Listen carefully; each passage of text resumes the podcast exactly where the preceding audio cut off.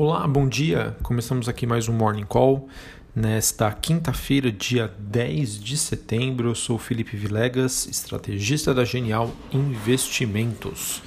Nesta manhã, nós temos as bolsas europeias é, operando de lado, é, após né, movimenta movimentação positiva na sessão anterior, enquanto o S&P Futuro aponta para um dia de queda. Investidores estão no aguardo aí da reunião do Banco Central Europeu. E embora seja amplamente esperado que o Banco Central Europeu mantenha os juros estáveis, investidores estarão acompanhando de perto os comentários da presidente Christine Lagarde para quaisquer dicas sobre se o euro é, mais forte está se tornando um problema para a região ou não. Uh, a gente sabe que um dos motivos né, da queda do DXY DXY é o dólar index, ou seja, o dólar contra uma cesta de moedas, em que essa cesta de moedas, se não me engano, tem uma participação de 60% do euro, uh, vem de uma movimentação baixista, né? ou seja, a gente acompanha essa migração de fluxo. É, investidores estão saindo do dólar e buscando é, alocação em moedas fortes, como por exemplo o euro. Bom, o mercado espera então que o BCE deve indicar a possibilidade de uma flexibilização adicional antes do final do ano e deve também divulgar novas projeções econômicas que podem mostrar se a recuperação ainda é altamente incerta, embora alguns dos piores cenários uh, a gente já sabe que não tenham aí se materializado. É, falando ainda sobre outros índices, nós temos é, o índice da Bolsa de Londres perdendo, é, liderando as perdas entre as ações europeias em meio a, a, temores de fracasso na negociação do Brexit. Eu achava que essa, a questão do Brexit já era página virada, mas ainda assim estaria causando problemas nos mercados globais. Olhando para as commodities, o minério de ferro recua em Singapura, enquanto investidores estariam avaliando as perspectivas de um aumento de oferta. Metais também caem na Bolsa de Londres. Petróleo da WTI negociado em Nova York recua após disparar ontem 3,5%, é, como é, seguindo, na verdade, né, a reação das principais bolsas globais. Ontem a gente teve um dia de recuperação. É, e hoje, por enquanto, acredito que seja apenas um movimento técnico, um movimento de ajustes após uma forte alta na sessão anterior. É, enfim, depois de alguns dias bastante voláteis aí sobre as maiores ações de tecnologia dos Estados Unidos, é, por enquanto os mercados aí estão relativamente tranquilos. Ontem o S&P 500 teve a maior alta desde junho e o Nasdaq se, de, se recuperou após uh, uma queda nos dias anteriores, em que tinha uma queda acumulada em torno de 11%, uh, ah, o que levou a um teste da sua média móvel de 50 dias. É, e normalmente né, acontecem esses repiques, né, médias móveis, para quem gosta de gráficos, elas podem servir como suportes ou resistências. Suportes, regiões onde existe uma concentração de força compradora, resistências, região onde existe uma concentração de força vendedora. Tem uma reportagem no Bloomberg é, que disse que é, David Kelly, ele que é estrategista-chefe é, global da JP Morgan Asset Management, ele mencionou que estamos em recuperação, mas essa recuperação está prestes a, a desacelerar. Vamos ver porque isso acredito que seja um dos receios do mercado. É, como vai ser a recuperação da, das principais economias globais depois da recuperação em V. Então a gente tem uma queda forte da, da, dos movimentos de economia, uma alta forte e agora é, uma recuperação, enfim, algo bastante instável. Isso, sem sombra de dúvida, pode pesar aí bastante no humor do investidor. Vamos acompanhar. É, Estados Unidos divulgam hoje, às nove e meia da manhã, é, números de pedidos de auxílio-desemprego. É, é um dado né, que costuma mexer bastante com o mercado. A gente também tem às 9h30 eh, dados de demanda eh, final ao produtor e às 11 horas estoques no atacado.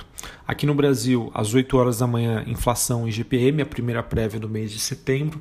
É, depois, às 9 horas da manhã, vendas no varejo. Tá? Um indicador que pode aí mexer com o setor de varejo. Vamos acompanhar. O mercado também que deve monitorar de perto é, a questão aí sobre esses índices de inflação a inflação que assustou aí recentemente o investidor é, principalmente com os dados do IGPM.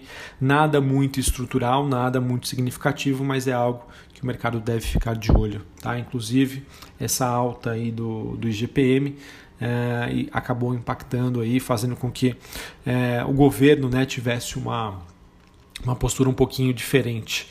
É, isso porque né, a gente sabe que a, um, dos problemas aí da, da questão da popularidade é que ela pode ficar prejudicada no sentido da inflação. A inflação é um monstro né, do passado brasileiro que está adormecido né, e ninguém quer, nenhum presidente, aposto eu, quer que ele leve consigo né, esse fardo de que o povo perdeu o poder de compra.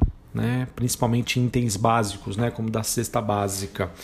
É, então a gente já começa né, a, a, ver, por exemplo, o Ministério da Justiça né, contrariando a estratégia liberal é, do Ministério da Economia e da Agricultura, ele que notificou ontem supermercados e produtores a explicar o aumento dos preços dos alimentos da cesta básica. Algo absurdo, né?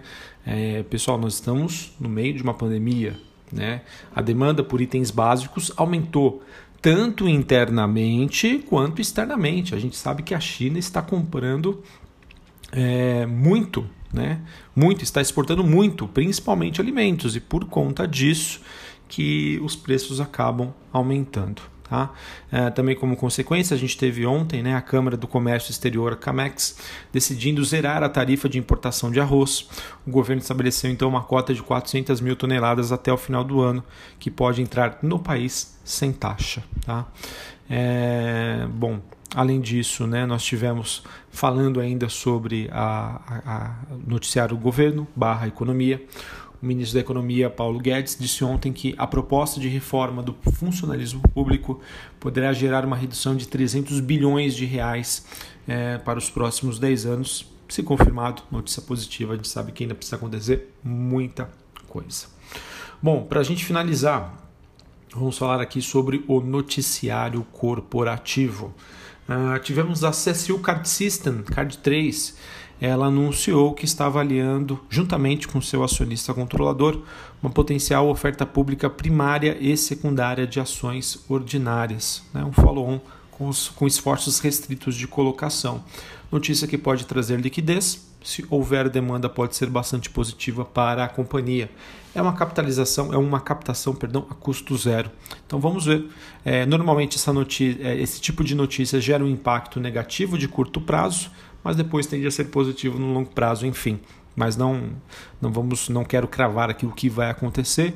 Eu acho que se houver demanda, pode ser algo positivo para a companhia. É, bom, a gente também teve a Raizen ela confirmou que tem mantido tratativas preliminares com a Biosev e que poderão eventualmente resultar em uma potencial transação.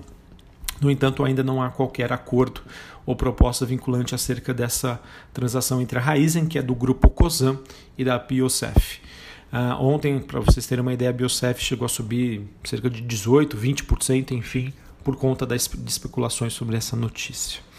Bom, tivemos uh, a notícia aí de que a Copasa anunciou que recebeu um ofício é, da sede é, informando que o CMD teria autorizado a assinatura de contrato com o BNDES para a prestação de serviços técnicos necessários para a estruturação e implementação do processo de desestatização da Copasa. Notícia que saiu no broadcast. Se acredito que possa ter uma repercussão positiva para a companhia. Uh, Rapvida anunciou uma parceria com a farmacêutica suíça Roche para consolidar suas atividades de diagnóstico laboratorial em uma unidade central denominada Núcleo Técnico Operacional, que será construída em Recife, investimento de aproximadamente 6 milhões de reais. Notícia também positiva para a companhia. Tivemos também a AstraZeneca, ela disse que pode retomar os testes na próxima semana, é, eles que estão suspensos até o momento, e o grupo acelera aí uma avaliação de uma suspeita é, de reação adversa grave sofrida por um dos pacientes que fizeram com que esses testes fossem paralisados, mas devem aí prosseguir. Uh, tivemos também notícia negativa para a Oi. De acordo com o valor econômico, bancos estariam se preparando para contestar o resultado da Assembleia da Oi. É, as mudanças no plano de recuperação judicial da companhia foram aprovadas ontem.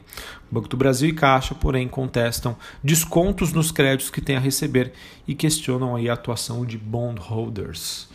Uh, notícia também importante para o grupo Pão de Açúcar, ele que ter, teria aprovado um estudo para um possível IPO da sua subsidiária, o Açaí, que tem uma atuação aí no que o mercado chama de atacarejo, né, que envolve o atacado e o varejo. É, será então realizada uma transferência da participação acionária detida pelo Açaí pela, é, em êxito né, para o grupo Pão de Açúcar. Então vamos acompanhar. Noticiário também que deve deixar as ações do grupo Pão de Açúcar bem agitadas. Tá? Notícia acredito que seja aí positiva. Mas enfim, é uma, é uma questão aí bastante complexa. A gente sabe que o grupo Açaí ele é hoje né, um dos carros-chefes, né, é, é, a linha de negócios do Grupo Pão de Açúcar que tem aí a, a, as melhores né, métricas operacionais. Uh, tivemos também a Pets, ela precificou o IPO em R$ 13,75, um pouquinho abaixo do centro da faixa indicativa de preços, que ia de 12,25 a 15,25. Uh, esse IPO aí que teve uma forte demanda. Uh, também tivemos uma reportagem no jornal Valor Econômico dizendo que uma assembleia define hoje os rumos da possível fusão entre Tecnisa e Gafisa. Segundo uma fonte do Valor, o placar tende a ser apertado entre quem vota com o controlador e quem apoia a Gafisa. Vamos aguardar decisões favoráveis, uh, conclusões sobre isso devem mexer com as duas ações. Uh, também tivemos que a Via Varejo informou que a BlackRock na qualidade de administrador de investimentos, reduziu a sua participação acionária ao patamar de 4,95% no capital social da companhia. É, enfim, BlackRock então diminuindo a sua participação na Via Varejo. Pode ser que isso, de alguma maneira, tenha um impacto pontual. Uh, lembrando que tudo pode mudar no setor de varejo a partir da divulgação dos dados aqui no Brasil, às 9 horas da manhã. Bom, então é isso. Mercado em compasso de espera de decisões do Banco Central Europeu, né, dados importantes macroeconômicos aqui no Brasil, enfim. É, vamos aguardar e vamos ver aí como que o mercado deve se comportar hoje. A princípio, um dia difícil aí para a gente tentar estimar se vai subir ou se vai cair. Um abraço, até a próxima. Valeu!